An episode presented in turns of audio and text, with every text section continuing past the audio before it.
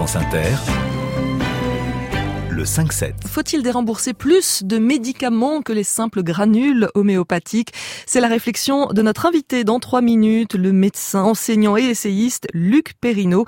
Mais d'abord, l'esprit d'initiative. Bonjour Emmanuel Moreau. Bonjour Mathilde Munoz. Réparer plutôt que jeter, c'est le nouveau mot d'ordre pour préserver la planète. Et oui, dans quelques jours sera lancée la quatrième édition des Repair Days. Cette opération organisée par un grand réparateur de pare-brise et des acteurs locaux, sensibles à une consommation plus durable, invite chacun d'entre nous à plus réparer pour moins consommer, Mathilde. C'est donc l'occasion d'exhumer de vos placards le vieil aspirateur qui s'essouffle, la lampe qui fait sauter les plombs ou le lecteur de CD qui tourne dans le vide. Et comment ça se passe? Elles ont lieu où ces réparations? Eh bien, dans plusieurs grandes villes de France. Elles sont réalisées dans le cadre d'ateliers qui se tiennent dans les stands marqués Repair Days, dressés la plupart du temps sur les voies piétonnes. Ils sont facilement reconnaissables car ils sont tous en bois. Ils sont occupés par des associations locales spécialisées dans la réparation de l'électroménager, des vélos, mais aussi de toutes sortes de petits matériels. Des stands couture sont aussi prévus. Ces ateliers sont gratuits et se veulent participatifs. Ainsi, les grands comme les petits sont invités à prendre les tournevis, les fers à souder, les pinces coupantes et suivre les conseils des formateurs. Il est à noter que cette année, les enfants pourront eux-mêmes, Mathilde, réparer leurs jouets grâce à l'association Rejouer.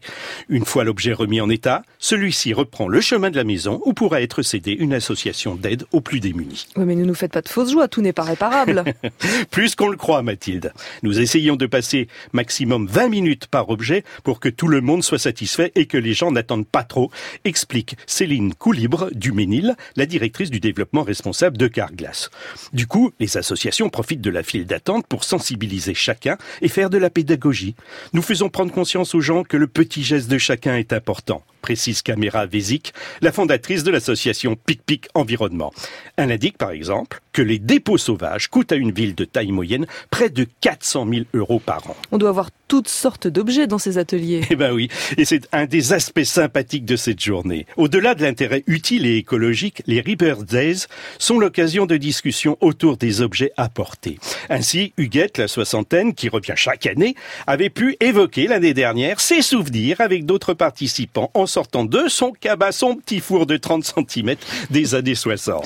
Et l'autre avantage, c'est que ces journées mettent aussi en lumière le tissu associatif local. C'est effectivement ce qu'a pu constater Claudia Cohen du Figaro demain.